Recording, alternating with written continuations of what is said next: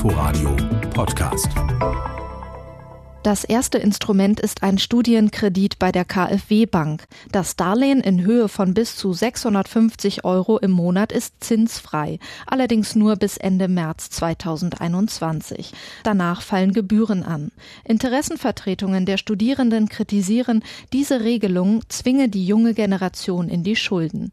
Neben dem Kredit der KfW stellt das Bildungsministerium dem Deutschen Studentenwerk 100 Millionen Euro für die Nothilfefonds der Studierenden Werke vor Ort zur Verfügung.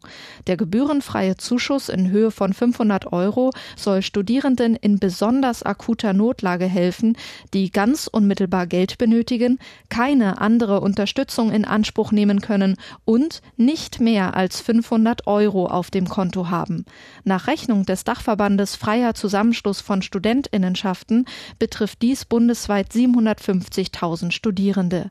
Würde der Fonds zu gleichen Teilen an sie ausgezahlt ausgezahlt werden, bekäme jeder nur einmalig 150 Euro. Inforadio Podcast.